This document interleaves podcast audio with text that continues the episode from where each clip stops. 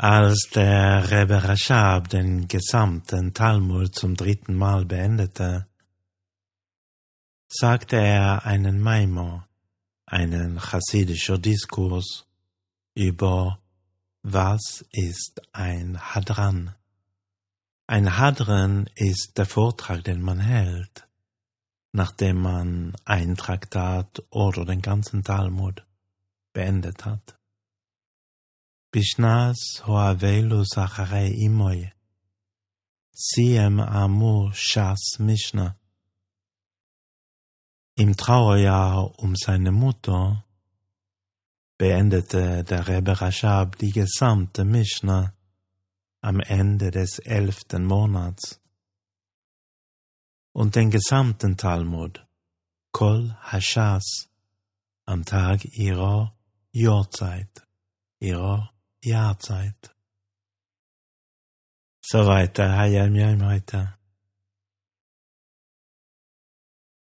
Wenn Menschen, die wir lieben, aus dieser Welt gehen, weinen wir, weil der Abschied so absolut aussieht.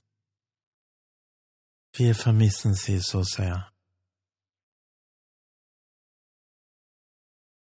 Aber als wenn wir sehr eng waren und wir vielleicht die Kinder des Verstorbenen sind, bleiben wir für immer verbunden. Jetzt leben unsere Eltern durch uns und sind mit uns verbunden. Und sie wissen, wenn wir an sie denken und wie wir sie lieben. Aber noch wichtiger ist, dass wir einen echten Einfluss darauf haben, was sie im, im Himmel erleben.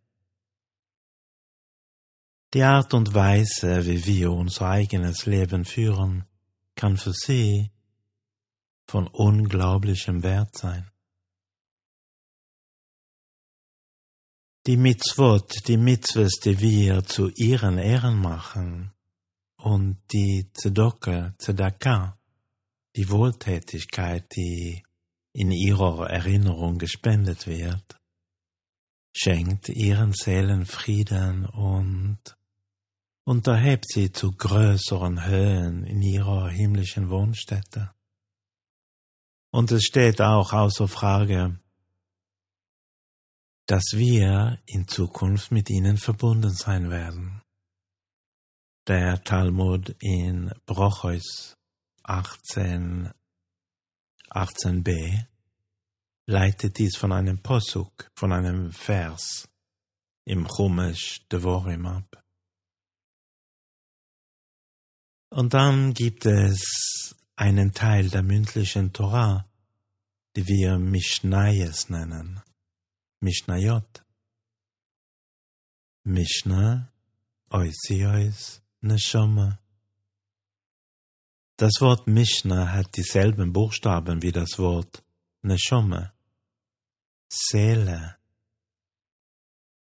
Wenn wir Mishnayes für die Menschen, die diese Welt verlassen haben, sagen, erleuchten sie ihre Seelen.